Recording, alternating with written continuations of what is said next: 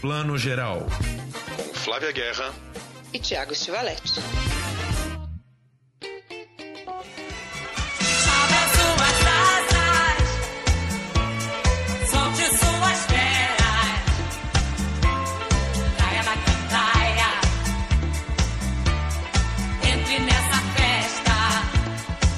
Bom dia, boa tarde, boa noite, você que está ouvindo o Plano Geral, seu podcast de cinema e séries. A gente hoje vai ter um pouquinho mais do que só mostra, né? A gente anda meio monotemático aqui nesse podcast. Mas hoje a gente vai falar da estreia de Marighella, filmão aí do Wagner Moura. Vai ter mais destaques da mostra, claro, porque ela ainda não acabou. Um papo super bacana com Carinha Inus, que está estreando seu novo filme na Mostra de São Paulo, Marinheiro das Montanhas, mas antes, o Tiago tem um comentário muito importante para fazer sobre uma figura crucial da nossa dramaturgia, teledramaturgia, né, Tiago? Sim, nossa, outubro sempre nos atropelando, né, Flavinha? Outubro a gente já tá, tá acabando.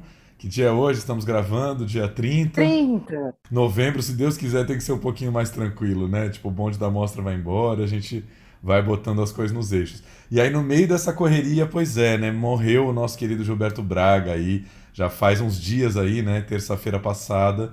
E, cara, meio inacreditável, assim, né? Morreu relativamente jovem, né? 75 anos. Não jovem, mas enfim, poderia ter vivido um pouco mais, feito mais algumas obras. É surpreendente que ele acabou morrendo até antes de autores mais velhos do que ele, que começaram antes dele, como Benedito Rui Barbosa, Manuel Carlos, né? Tipo, é, todo mundo já sabia que ele andava meio com problemas de saúde, mas não deixa de ser meio um choque, assim, né? O último trabalho dele foi a novela Babilônia em 2015, que foi uma novela muito conturbada, fracasso de audiência e tal.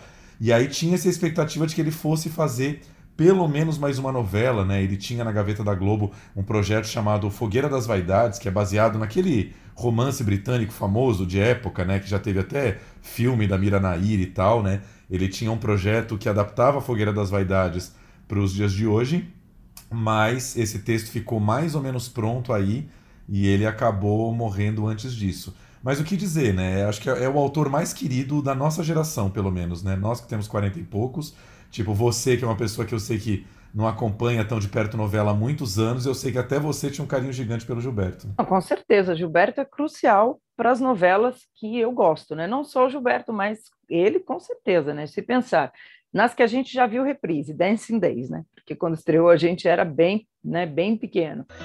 Dancing Days. Sônia Braga é Júlia, uma mulher que passou 11 anos na prisão e ganhou liberdade condicional. Ela sonha reconstruir sua vida e reencontrar a filha. Eu não quero que nunca minha filha tenha vergonha de mim. Mas vale tudo. Não dá, vale tudo faz parte da vida do brasileiro. Né? E essa eu acho que é até das novas gerações, que ela passou de novo com sucesso.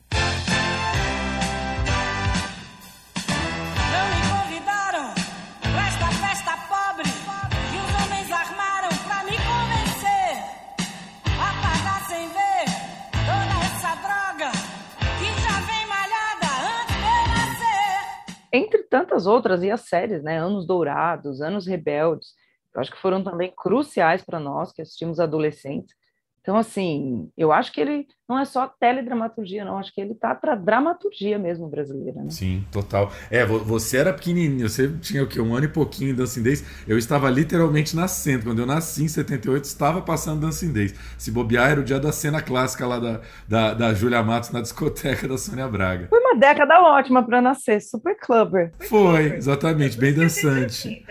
Mas é isso que você falou, tem quatro obras dele que são seminais, assim, né? Escravizaura, que é a novela mais vendida da Globo até hoje hoje, né? Que é uma novela que a gente vê cenas, vê trechinhos tal, mas que rodou o mundo inteiro, né? Como é que uma novela faz sucesso de Cuba a China, passando pela Europa inteira e América Latina inteira? Quer dizer, como é que uma história comunica com tanta gente, né? É, da mesma maneira. E aí depois Dancing Days, como você falou, Vale Tudo e Anos Rebeldes, que é tá ali talvez ou é a melhor série já feita pela Globo, uma das melhores, né? Pelo menos as que não são adaptação literária, seguida de perto por Anos Dourados também, que o Viva reapresentou há pouco tempo e é, e é muito maravilhosa. Enfim, e é um cara que mesmo fora dessas grandes obras, nas novelas dele em geral, é, sempre manteve uma certa qualidade, né? Muita, muita, como você falou, muita dramaturgia, uns conflitos bons, sempre olhando de perto a, a, a maluquice da sociedade carioca, a classe média que quer subir para a classe alta, a classe alta uma elite que não está nem aí para o resto do povo, enfim. Ele sempre teve esse olhar aguçado que era um pouco além do entretenimento, né? E ao lado do Benedito Rui Barbosa, que eu amo também, né? Eu falo do Benedito porque eu amo Renascer. Novela, eu parei em Renascer, gente. Depois nunca mais acompanhei direito nenhuma novela. Mas o que eu acho que o, o Gilberto traz, né, de muito importante, é como você mesmo escreveu no seu texto para a Folha essa semana, que o Gilberto trazia as questões do Brasil, né, as questões de pagar conta, inflação, a lei de Gerson vale tudo. Isso, né, o Brasil real na dramaturgia, eu acho que ninguém fez tão bem, ou primeiro, né, como o Gilberto fez. Sim, e nesse ponto, acho que é uma coisa que eu nem li muito nos textos que saíram, mas é, eu não sei se ele deixa muitos herdeiros, sabe? Porque a TV foi para um outro caminho, né? A TV hoje ela voltou a ser mais alienada, digamos assim, né? Os temas têm que ser mais genéricos, você não pode tocar muito em questões sociais, ainda mais porque a gente está nesse Brasil polarizadíssimo, né? Então você vai falar em conflito social, já vem a extrema direita de um lado, já vem a esquerda do outro, e mas não só isso, né? Eu acho que a TV ela foi é, se formatando e se neutralizando, né? Para não ofender nunca o patrocinador. Então a, a, a telenovela ela tem que tratar de conflitos muito é, genéricos e muito pessoais, sentimentais. Eu não vejo muito essa pegada social em nenhum, em nenhum autor novo, né? E isso é muito triste porque aí seria uma forma de manter um pouco a herança do Gilberto, né? Eu também não, acho que o Gilberto nesse sentido é o único, influenciou e vai influenciar muitas gerações aí, talvez por isso que a gente goste tanto das novelas dele. A gente adora um cinema social, então quando vai para a novela a gente também ama. Com certeza. Tá faltando um Ken Loach nas novelas aí, né? Nossa, tá faltando no cinema também. Estávamos também. falando disso ontem mesmo, gente. Vamos fazer esse levantamento de diretores brasileiros que tem essa pegada. Pois é, porque o Ken Loach tá, tá velhinho também, né? A gente tem que lembrar isso, gente. Também precisa deixar uns herdeirinhos aí. Exatamente. Eu acho que é engraçado como, como ele é único num mundo em que o trabalho dita tanto as nossas relações me, me, me, surpreende como menos não, não tem tanta gente que filma as questões né, do ser humano com um trabalho como ele. Os Dardenne também, né? Os belgas fazem isso, mas de um jeito diferente. Mas é verdade, tinha que ter um Ken Loach em cada país, né? Basicamente, com o que a gente vive hoje. Então tá aí um pouco só deixando aí o nosso nosso nosso beijo para Gilberto Braga que se foi, vai fazer muita falta. Flavinha, Marighella, finalmente estreia Marighella. Não lembro, olha, desde que a gente começou a trabalhar e cobrir o cinema brasileiro, é, no começo da retomada, eu não lembro outro filme tão de rosca, né? Essa é a expressão, um filme que ficou de rosca. Estreou no Festival de Berlim em 2019, ou seja, lá se vão dois anos e meio quase três anos e só agora o filme é lançado no Brasil, né? A gente estava até conversando ontem com a nossa colega Mari Morisawa que não passou nem em festivais, né? O filme não passou, não é que ele passou aqui Festival de Gramado, em algum lugar e agora está estreando.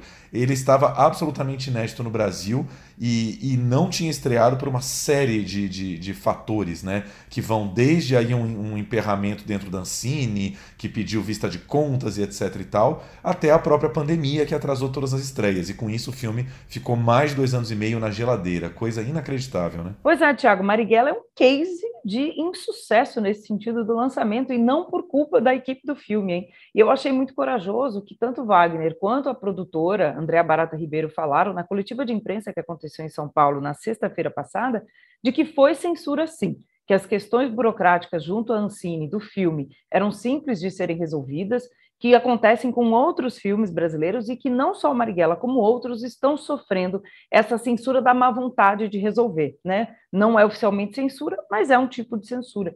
Então, é, para a gente estudar isso aí e não deixar que em momentos futuros isso se repita, né, Tiago? Sim. Nós não somos marginais. Nós não somos bandidos. Nós somos revolucionários que lutam pela liberdade do povo que foi roubada pelo golpe militar. É, e assim, é bom, você está mais por dentro que eu, você foi na coletiva e tudo, né? Mas, mas eu entendo que é isso, essa censura velada hoje em dia, né? De, de uh, você, na Ancine, o que acontece? Os filmes têm que prestar contas.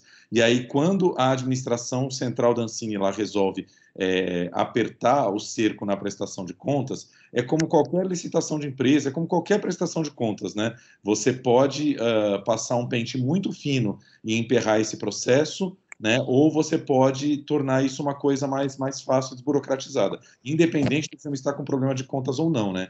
E aí que a coisa emperra, porque a Ancine, obviamente, demonstrou uma má vontade com esse filme e apertou o cerco na prestação de contas, né? Do tipo, espera, temos que ver muita coisa aqui antes de lançar esse filme, né? É, a questão do ver muita coisa, que coisas são essas, né? Os processos, Sim. eles são eles são fluidos, eles vão acontecendo, as coisas vão sendo resolvidas. Você não para totalmente um processo, é, porque você é isso, você atrasa, você, você atrasa todo o audiovisual brasileiro se o seu critério é esse para todos os, né?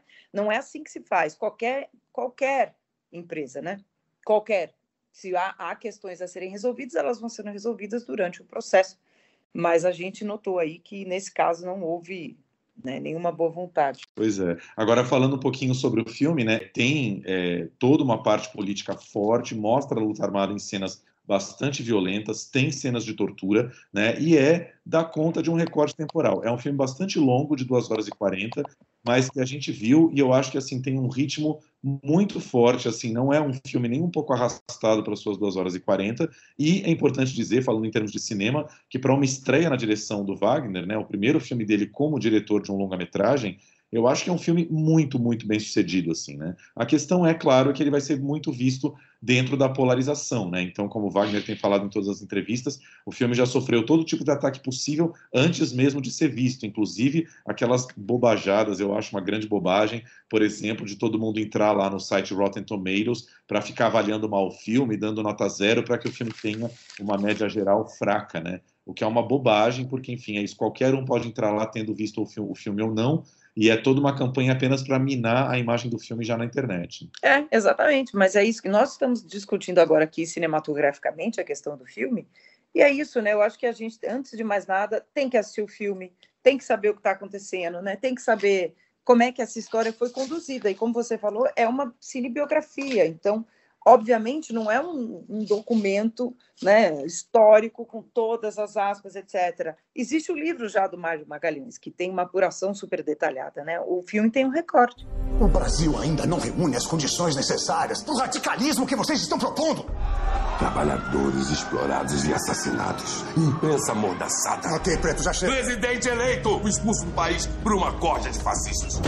E lembrando aqui que tem um elencão, claro, né? Wagner, uma pessoa que conhece todo mundo, né? Dentro e fora da Globo, conseguiu um elenco maravilhoso. O seu Jorge está muito bem com Maringuela, Adriana Esteves como a mulher dele, tem Humberto Carrão ali entre os militantes, Bruno Galhaço fazendo um dos, dos, dos, torturadores né, ligados à ditadura, muito inspirado no Fleury, né, no Capitão Fleury aqui, que foi uma das figuras é, terríveis aí desse período da ditadura. Enfim, tem um elenco muito forte e é isso, muito bem dirigido, assim. É, é, um filme que se dissesse assim, ah, é o sexto filme desse diretor, o sétimo eu acreditaria, sabe? Porque para o primeiro é um filme muito surpreendente. Com certeza, super maduro. E trazendo um, um, um comentário que a gente sentiu assistindo ao filme, aquela velha máxima, né? Todo filme, por mais que seja ficção, é um documentário do seu tempo, que ele reflete sim esse tempo em que ele foi realizado.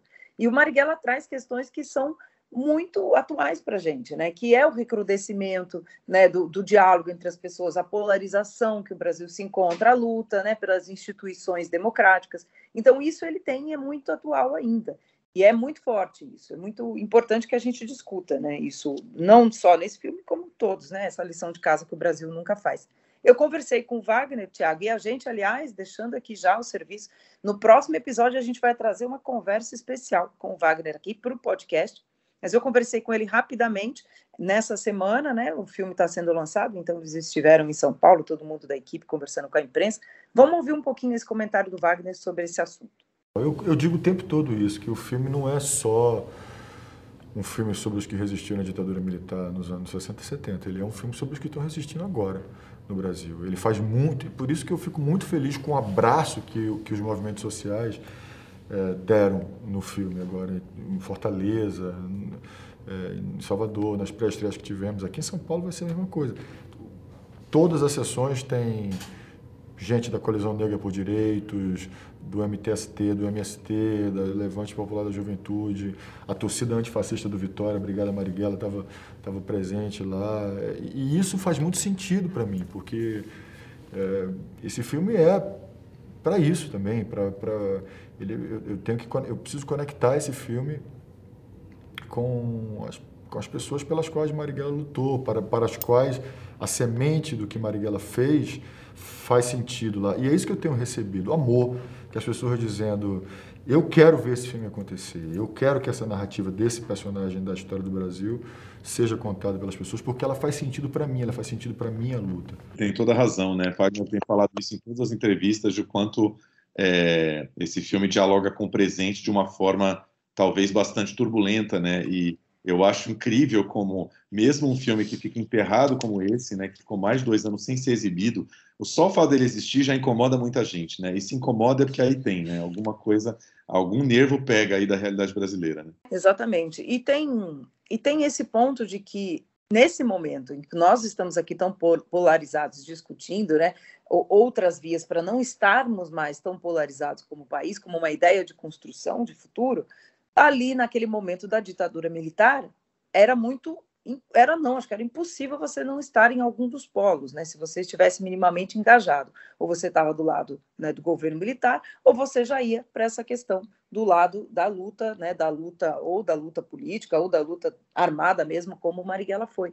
Então, a gente também tem que levar esse contexto político do filme para entender essa narrativa, né? As opções que o Wagner fez para contar essa história. E outra coisa que você observou bem já, Tiago, é que a todo momento o Marighella é questionado. Não é uma geografia, uma biografia, uma biografia de um santo, um homem perfeito.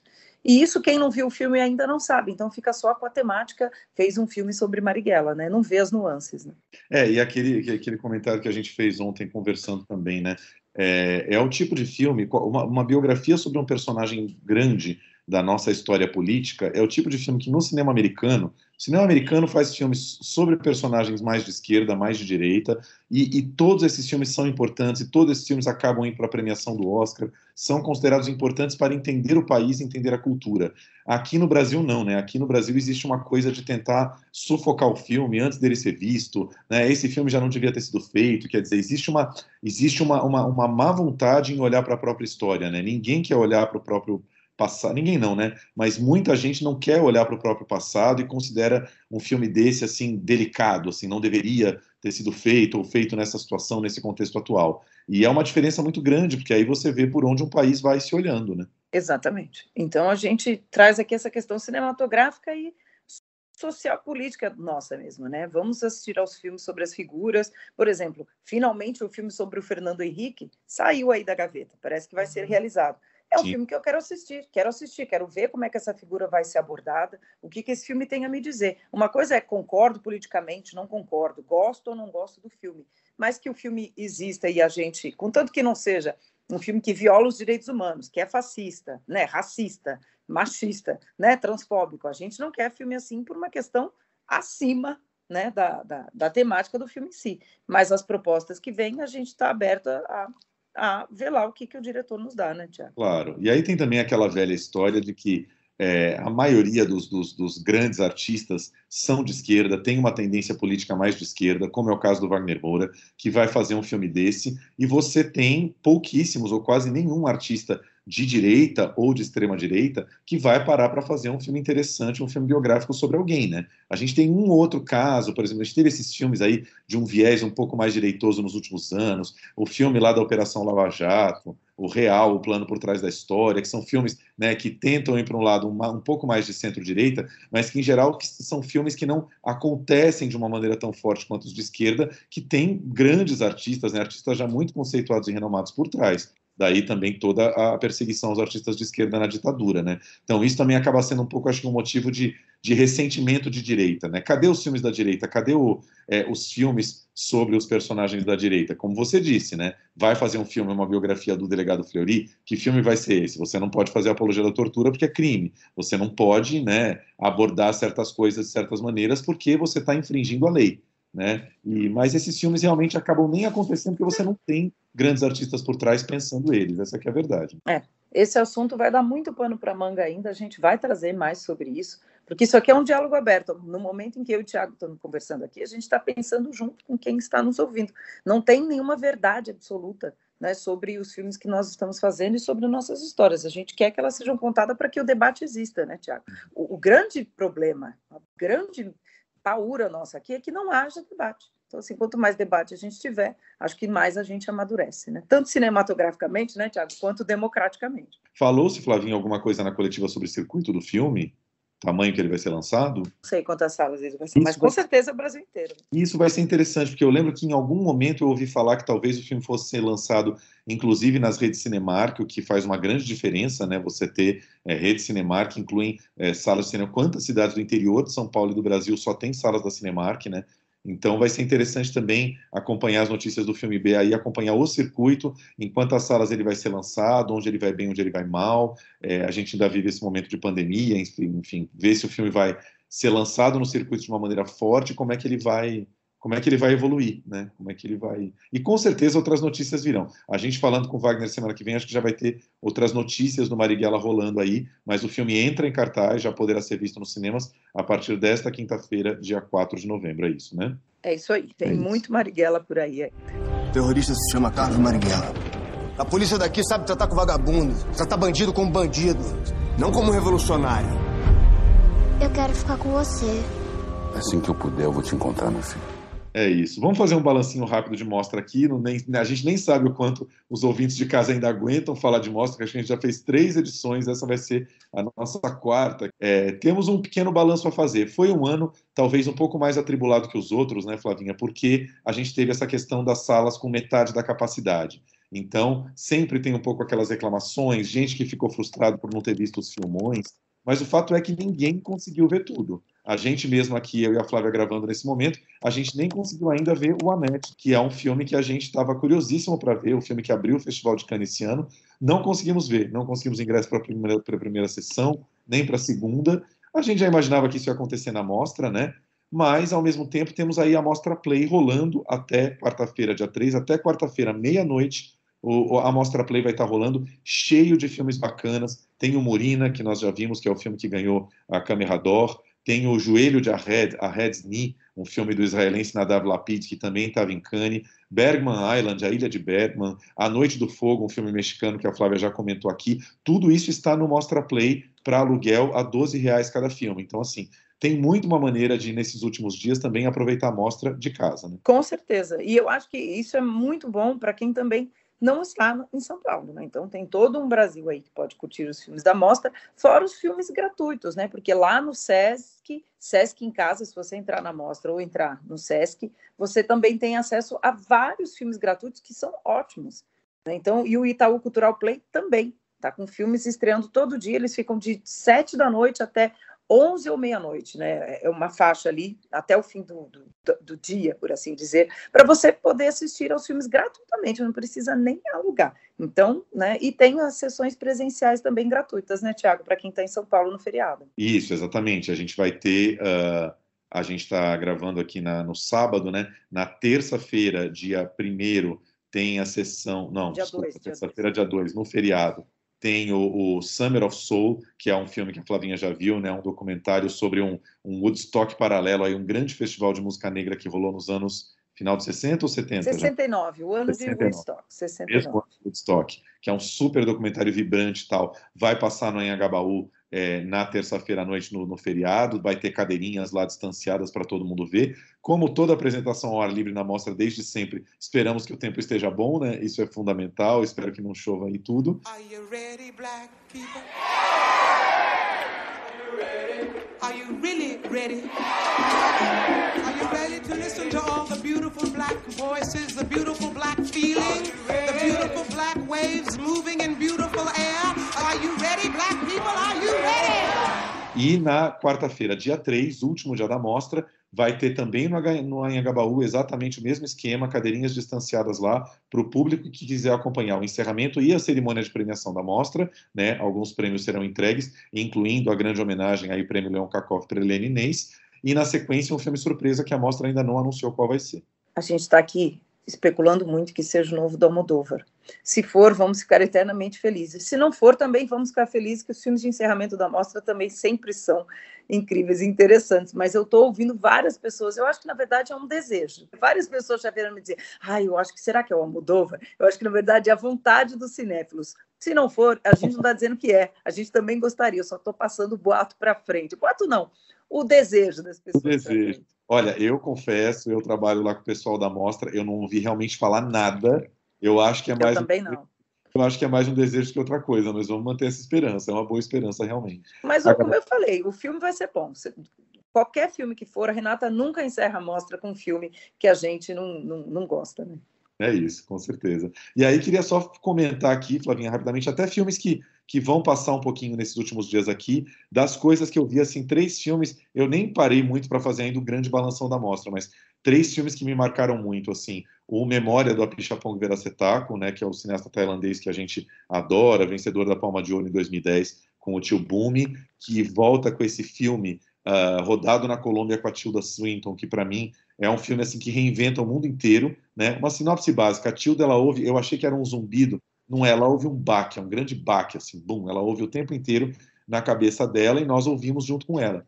E ela trabalha na Colômbia, ela, ela é uma britânica trabalhando na Colômbia, e ela vai investigar um pouco esse, da onde vem esse barulho. E não vou contar muito mais coisa do filme, mas é impressionante como, quando um autor é autor, como a Pichapong, ele leva, ele leva o universo dele para qualquer país. Né? Então, é quase como se ele levasse a Floresta do Tibumi lá para a Colômbia e fizesse um filme muito místico, muito interessante, muito estranho, que, que reorganiza todas as coisas do mundo. Assim, É um filme muito fascinante. Até comentei com você que eu acho que eu sou tenho uma alma mais velha que o Spike Lee. A gente adorou Titânia, é um filme jovem para cima tal, mas se fosse eu ali na, na na presidência do júri de Cannes, não, não vi todos os filmes, mas do que eu vi, eu teria dado a segunda palma para Pichapong. Olha, eu não vi o Memória ainda, não sou capaz de opinar, vou assistir nesse feriado, né? Depois, vai ser depois que a gente gravar, mas só deixando o serviço, quem ouvir a gente até o dia 2 tem memória às 16 horas no Espaço Itaú de Cinema do, da, do Shopping Frei Caneca. Então dá tempo, se você está ouvindo a gente na segunda ou na terça de manhã,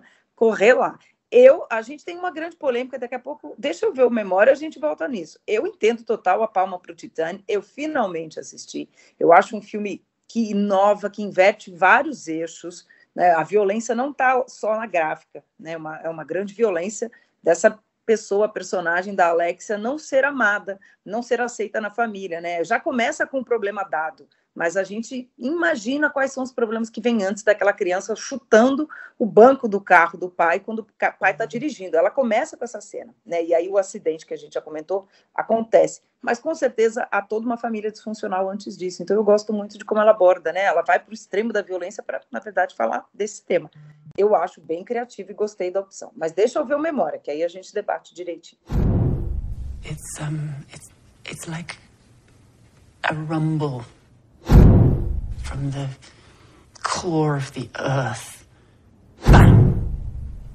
And, and then, then it shrinks. E só lembrando aqui que quem está frequentando a mostra nas salas vai ter percebido que quase sempre tem alguém, algum é, é, representante do MUBI na porta das sessões, distribuindo cartõezinhos postais. Uma imensa quantidade de filmes, principalmente filmes que estão nas salas de cinema nessa mostra, são da MUBI. Então é o caso do Anete, que vai ser o primeiro a chegar dia 25 de novembro. O Titane já é da MUBI, mas deve demorar um pouquinho mais, lá ali para janeiro, fevereiro do ano que vem. Tem o Cal, Vaca, da Andrea Arnold. Um filme que nós vimos ontem, vencedor do Sertan Regar, que é o Unclenching the Fists. Talvez a MUBI lance com o nome em inglês mesmo, né? Abrindo os pulsos, algo assim uh, que é o filme russo, também da MUBI. Uh, Memória é da MUBI.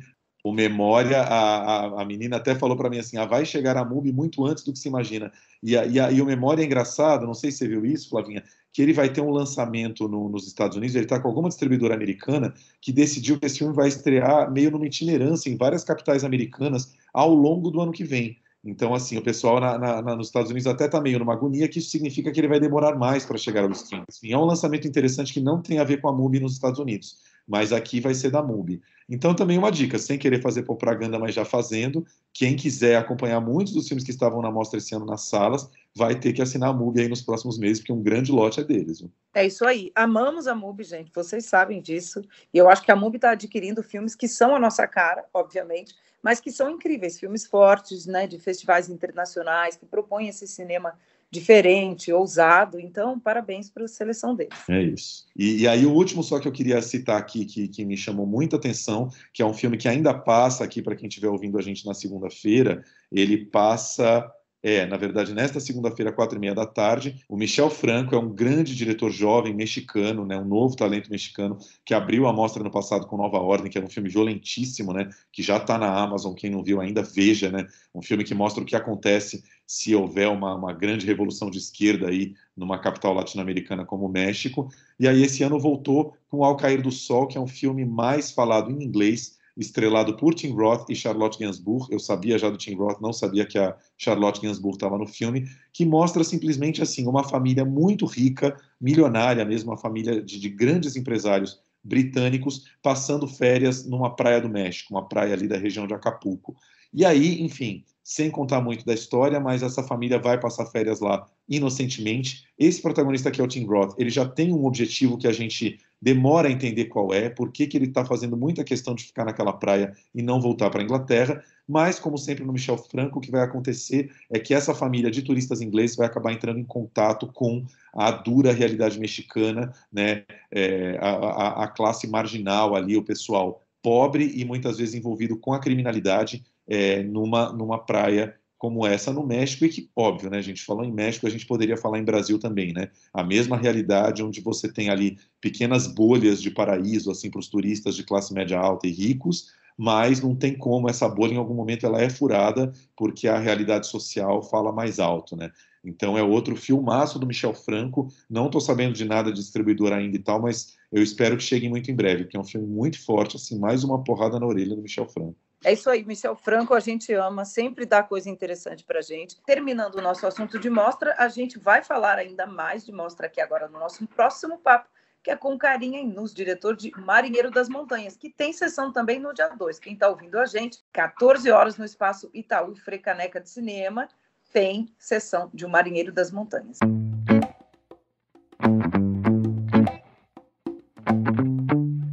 E a gente tem o prazer agora de conversar com ele, que está em Berlim, lançando na mostra o seu novo filme, ensaio maravilhoso, O Marinheiro das Montanhas. Nosso amigo de longuíssima data gravou para a gente um pouquinho falando do Aeroporto Central lá no comecinho do podcast ano passado. Diretor de tantos filmes, assim, vou tentar falar rapidinho aqui. Madame Satã, Praia do Futuro, Viagem porque Preciso, Volto porque Te Amo, tantos filmes Carinha Ainus, querido, bem-vindo aqui ao Plano Geral. Obrigado, queridos, queridas. Bem-vindo, Carinho. Muito bom estar sempre com você. A gente se pudesse, eu estava todo mês, né, trazer o Carinho aqui para falar de cinema.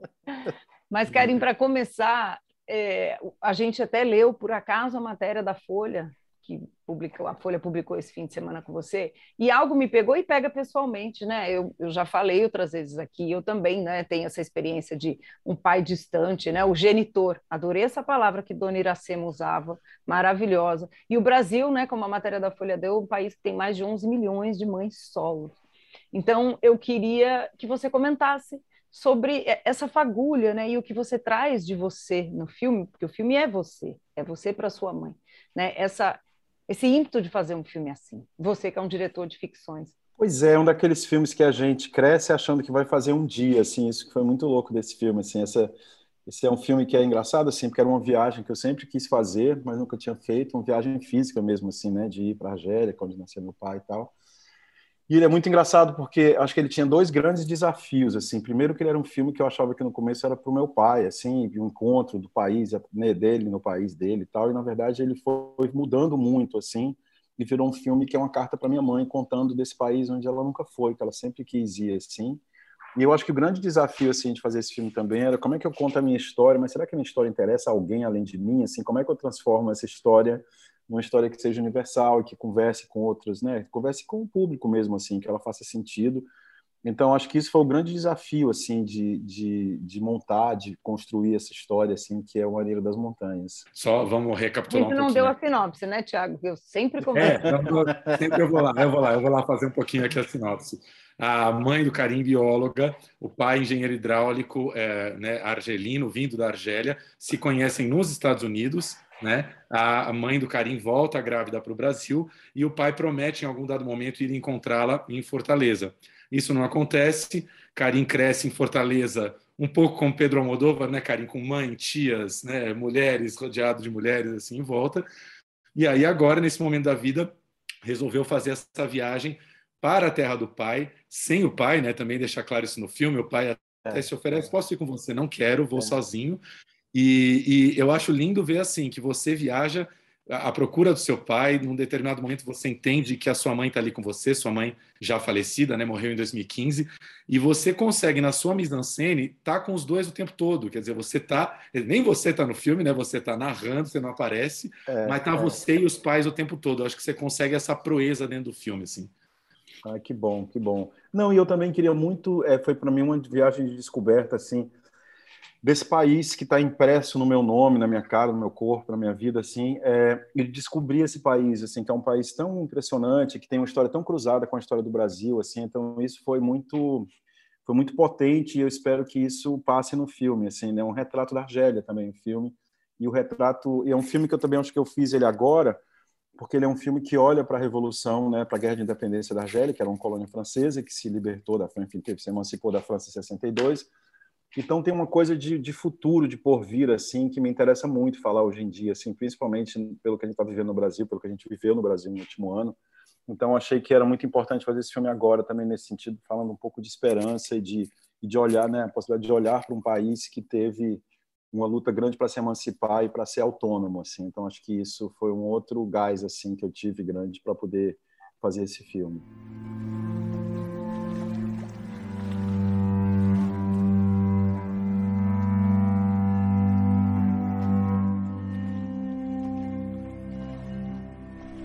Iracema, minha companheira imaginária. São sete e cinquenta e oito da manhã do dia que eu avistei Argel pela primeira vez. Muito interessante o que o Tiago disse também, que você completa, de que o você carrega, né? Você está com seu pai e a sua mãe. Então eu queria que você contasse um pouco como foi construir esse texto, né? Essa carta à mãe. Eu fiquei pensando aqui, o filme não seria o mesmo se a sua mãe tivesse feito essa viagem com você. Mas ele ganha uma poesia, ele ganha na verdade uma temporalidade, que eu acho que é muito interessante que você trouxe no seu texto. Pois é, foi muito, foi muito incrível assim, porque o filme ele foi feito um pouco como viagem porque preciso, assim. Eu peguei uma câmera, umas câmeras ali que eu tinha e tal, e atravessei o Mediterrâneo, fui de barco para Argélia. Minha mãe sempre falava que era incrível chegar na Argélia de barco, que é uma cidade que é toda ela é toda construída em frente de uma grande baía, assim. Então eu quis muito fazer essa viagem de barco e aí saí filmando ali, fui filmando, fiquei dois meses na, na Argélia depois veio um diretor de fotografia que encontrou comigo, a gente continuou filmando, assim, aí ele começa em Marselha, ele vai para Argel, e depois eu subo as montanhas para o vilarejo onde meu pai nasceu, que é nas montanhas do Atlas. É, e foi engraçado, assim, porque inicialmente ele era uma viagem, assim, aí depois que eu montei, que eu fiz a primeira montagem, falei, pô, essa viagem eu vou contá-la para quem, né? E, e, claro que eu queria contá-la para minha mãe, minha mãe deve estar tá ouvindo deve estar tá ouvindo em algum lugar essa história. E aí depois foi muito bonito o processo dele, assim, porque de novo é um filme que foi filmado antes de ser escrito, né? Então a gente filmou e aí depois eu trabalhei muito tempo com o Murilo Hauser, que foi o roteirista. É, o Murilo e o Heitor, o Murilo foi roteirista do Vida Invisível, assim, e a gente, é, e, é um crédito muito dele, assim, ele me ajudou muito a construir essa carta e a estruturar o filme como uma grande carta. Em algum momento eram várias cartas que eu escrevi e tal, e a gente decidiu que era importante ter uma grande carta. Então, o processo de roteirização dele foi muito bacana, assim. Eu acho que eu queria muito dividir esse filme com um público jovem que está começando a fazer cinema também, porque eu acho que é isso. Existem várias maneiras de a gente contar uma história e às vezes é preciso que a gente filme uma história que a gente não sabe direito qual é e depois a gente dá um rumo a ela no momento que a gente está editando, assim. Então isso foi muito foi muito legal, assim. É, o processo de confecção desse filme foi me, me levou também para um lugar da juventude, assim, né? Eu acho que quando eu comecei a fazer cinema lá atrás meu primeiro filme era um pouco um filme para minha avó também, que é o Sims, assim, e agora eu volto para um lugar, né, depois de sair de um filme super narrativo e construído de época, que foi Vida Invisível, assim, de poder fazer um filme que, de alguma maneira, dialoga com um jeito de fazer, que, que é um jeito de fazer que, é, que eu já usei em alguns momentos, mas que eu acho que é muito liberador, assim, enquanto, enquanto cineasta, sabe? É um ensaio, né? O filme, na verdade, ele é, um grande, é uma grande carta é, e ele tem, esse, tem essa coisa bonita também, que eu me lembro no meu primeiro filme, que eram cartas que eu, que eu lia e tal. Quando você escreve um filme que são, é uma carta para alguém, você fala de coisas que normalmente você não falaria em público, né? Então eu queria muito que o filme tivesse essa sensação também de que você divide a intimidade que eu tinha com a minha mãe é, através do cinema. É tão bonito quando o cinema, né, o cinema permite a gente fazer isso, assim, foi muito foi muito foi muito enriquecedor para mim. Assim. Lembrando que o Viagem porque preciso, volto porque te amo que o Karim dirigiu em parceria com o Marcelo Gomes, está na Netflix, então quem não puder ver o Marinheiro das Montanhas agora já tem o Viagem Porque Preciso para dar uma olhada na Netflix. Galega, bom dia. Bom dia, meu amor. Hoje é dia 28 de outubro, dia do funcionário público. Em Fortaleza ninguém trabalha na repartição e eu aqui nesse torrão seco dando duro danado. Karim, uma viagem dessas que você faz assim meio um pouco atrás da sua árvore genealógica, um país que você nunca esteve, é, qualquer viagem dá uma, dá uma balançada na nossa identidade. Essa viagem deve ter dado uma mega balançada assim. Né? Você você vai já em, em direção à Argélia de navio e eu imagino que uma coisa que desestabiliza é assim: será que lá eu vou encontrar coisas sobre mim que eu ainda não sei? Isso é uma coisa altamente desestabilizadora, é, né? É, é. E eu sentia isso nos seus né? Né, é, eu estou estudando legal, psicanálise assim. agora, Karim. Eu estou estudando psicanálise, então eu vou ficar meio psicanalista. o processo psicanalítico não, total coisa... que ele falou. Vou encontrar algo de mim que eu não sei, que medo de embarcar nesse navio. E tem uma coisa que aconteceu que é muito louca, né? Eu fui criado no, em Fortaleza e tudo. Eu me lembro de quando eu era pequeno, é, eu sempre tive essa questão. Ninguém sabia pronunciar o meu primeiro nome, né? A gente achava que era Ricardinho, Carlinhos, é, tinha um monte de diminutivo, assim. Meu apelido era Carlinhos na escola. E, o meu último nome que ninguém sabia, nunca soube pronunciar. A gente achava que era um nome russo, enfim, era uma loucura. Todo mundo que vai me entrevistar fala assim: como é que fala o seu último nome e tal? E aí chegar num país que tinham tantos outros, assim, né? E, e me sentir. É curioso, assim, né? É meio conhecer um pai biológico aos 50 anos, assim, é conhecer um país biológico, né? Então, você vê que, na verdade, claro que meu país é o Brasil, assim, né? O lugar que eu cresci, que eu adoro, que que eu vivo de alguma maneira, e aí descobrir esse outro país, que é um país tão rico também, é, e de poder entender de onde é que vem esse nome, de onde é que vem essa origem, foi realmente transformador para mim. E foi um presente, né? Quer dizer, nessa altura da vida, você encontrar um outro país, assim, que é um país com uma história tão rica e que, que parece que é muito diferente do Brasil, mas não é. Aí você entende um pouco, porque que meus pais se encontraram, tem muita coisa em comum, assim.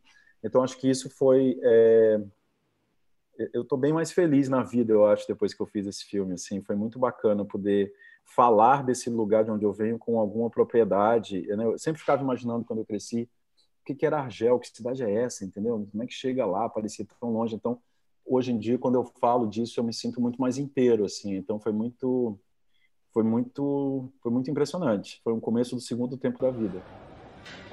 Eu espero um tempão na alfândega. Na minha vez, eu mostro o passaporte para o funcionário. Ele pergunta meu nome. Ele entendeu de primeira. Foi a primeira vez na vida que eu não precisei soletrar meu nome. Esses filmes de edição, como é o caso desse, né? O filme que você encontra na edição, também tem uns momentos de, de pânico, não tem? De, ai meu Deus, eu tenho um filme aqui, eu filmei um monte, mas o que, que isso vai dar? Não, a gente não, é. passou, é. a gente passou, foi muito louco, porque a gente passou um ano e meio editando o filme, né? Ou quase dois anos assim, então a gente editava, voltava, então nessas idas e voltas tinha dias que eu voltava para cá e dizia assim, será que tem filme, que aflição e tal? Aí eu dizia assim, não, acho que tem, você volta. E, e eu acho que isso é muito é, foi muito bom assim, sabe? Porque eu acho que me deu uma fé assim de que é, me deu mais fé no cinema, eu acho, depois de fazer esse filme assim. Eu acho que esse medo de não ter filme. Eu me lembro que era um medo que eu tive com alguns filmes que eu já fiz assim. E depois quando você vê que o bichinho está nascendo assim, que tem um filme ali, foi muito foi muito bacana e essa possibilidade de a gente fazer um processo que não é um processo clássico industrial de produção de cinema assim, né, que você monta, os produtores ficavam loucos assim, mas e aí cadê o corte? Não termina? Eu falei não, mas peraí, eu estou chegando lá. Então, e, e, tinha uma coisa um pouco, eu nunca escrevi poesia, mas eu acho que tem um pouco quando você escreve poesia, assim, sabe? Você põe uma palavra que a outra é aquela, e aí você vai colocar a terceira, mas não é a terceira, tem aquela. Então, e aí tem uma hora que a coisa toma corpo mesmo e começa a existir. Então, isso foi muito. É muito parecido com o processo, porque eu acho que o processo de narrativa de um filme narrativo clássico é uma história, que tem começo, meio fim, conflito, personagem. Eu acho que aqui tem tudo isso, mas ele é organizado mais como se eu estivesse escrevendo um poema do que uma carta poema assim, né, do que como se eu estivesse escrevendo uma história clássica com começo, meio e fim, assim. Então isso foi e foi muito bom, eu acho que isso vai informar sempre, é muito bacana. Eu me lembro quando eu fiz o Viagem Porque Preciso com o Marcelo, eu tinha acabado de fazer uma série na HBO, que era uma série super narrativa, contava a história de um personagem, tinha três episódios e tal. E fazer o Viagem foi um ato meio liberador, assim, que dava para contar a história de outro jeito, a não ser do jeito clássico. Eu acho que aconteceu aqui com esse foi uma espécie de a mesma experiência muito parecida e te deixa um pouco renovado, assim. Então eu tô eu tô muito pronto para fazer outra ficção daqui a pouco com os elementos da liberdade que eu tive e que eu usei fazendo o marinheiro, assim. É que isso faz um pouco de parte né, da, da, da construção do documentário, né? se a gente diz né, que um filme se escreve três vezes, né, no roteiro, na filmagem, na montagem, o documentário você está escrevendo ele o tempo inteiro, né?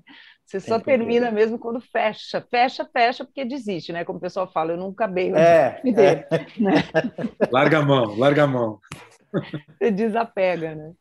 E, e, nesse sentido, Karim, você falou, acho muito interessante, são poucos os diretores que transitam com prazer, eu acho, não por obrigação, por encomenda, entre claro, documentário claro. e ficção. Né? E você é, é, vem disso também, essa coisa de se experimentar, renovar, dar uma refrescada, depois voltar? Foi muito importante, assim, é, imaginar, e eu fiquei muito pensando também aquela hora da vida que você fica pensando nos filmes que você já fez, como você fez, de que também não é uma, nunca é uma trajetória linear a vida da gente, nem a carreira da gente, nem os filmes que a gente faz, então isso foi muito, e é isso que eu falei, assim, foi muito rejuvenescedor, poder fazer isso. Eu acho que documentário e ficção tem uma coisa maluca no cinema assim que eu tenho aprendido muito assim. Eu acho que os temas eles te dizem qual o formato que eles têm que existir, entende? Assim, então tem temas que tem que ser ficção mesmo, tem que ser hiperficção, tem que ser fantasioso e tal, e tem outros que tem que ser sobre a realidade ali que você filma. Eu fiz um filme, inclusive, agora que falando disso, que foi um, um segundo filme que eu fiz na Argélia também. Foi um filme feito no, no celular, assim. Então, eu acho que essa coisa da gente estar tá aberto para os temas, né? Eu me lembro, voltando assim, há 20 anos atrás, quando eu fiz Madame Satã, eu me perguntei no começo, assim, será que Madame Satã é uma ficção ou um documentário? Aí, evidente, ficou muito evidente, assim, depois de um tempo de reflexão, que era uma ficção, porque ele era um personagem que se reinventou muito. E esse agora foi isso, eu falei, tinha uma coisa engraçada desse filme, porque eu fui para Argélia em fevereiro de 2019 e era para voltar em 2020 para fazer as filmagens, aquela viagem foi uma viagem um pouco de reconhecimento, assim, né? Então eu queria ter voltado. E com a coisa da pandemia eu não pude, a Argélia fechou as fronteiras e tudo.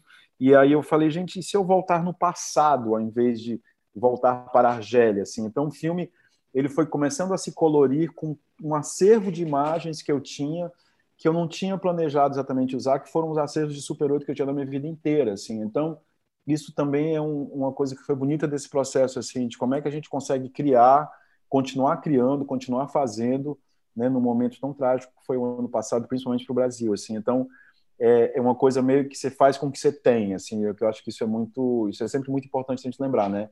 Que cinema é um, é um privilégio, fazer cinema é um privilégio e fazer cinema com o que você tem e conseguir, né, é, emocionar os espectadores com o que você tem na mão foi muito interessante. Então, é engraçado, esse filme ele tem muita imagem de arquivo, de coisas do passado, de Fortaleza, tem muita imagem de Fortaleza que eu tinha filmado.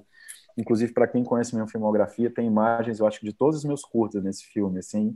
Eu peguei Sim. meu Super 8, aí eu comprei um scanner de Super 8 baratinho, assim, escaneei tudo que eu tinha, mergulhei no passado, né? Como eu acho que todo mundo fez isso na época da pandemia, na época dos lockdowns e tal, né? E aí ele, ele um pouco contaminou o marinheiro e ele virou o que ele virou muito por conta disso também, assim. O Karim, você, você como você está falando aí, né? Dois projetos muito pessoais que foram Marinheiro das Montanhas e o Nardizá, um projeto feito aqui no Brasil em parceria com o Rodrigo Teixeira, uma ficção A Vida Invisível que foi o mais longe possível que podia chegar, né? Um prêmio máximo no Sertão Regar. E agora você vai dar o, o passo que Bruno Barreto, Walter Salles, Fernando Meirelles, vários já deram, que é produção internacional, falada em inglês, grande, em que você entra aí na direção. Como é que está isso? Como é que estão as... Porque, assim, é, é, é, um filme em que, claro, você é uma, uma das peças de uma engrenagem gigante, né? claro, né? Como claro. é que está isso para você?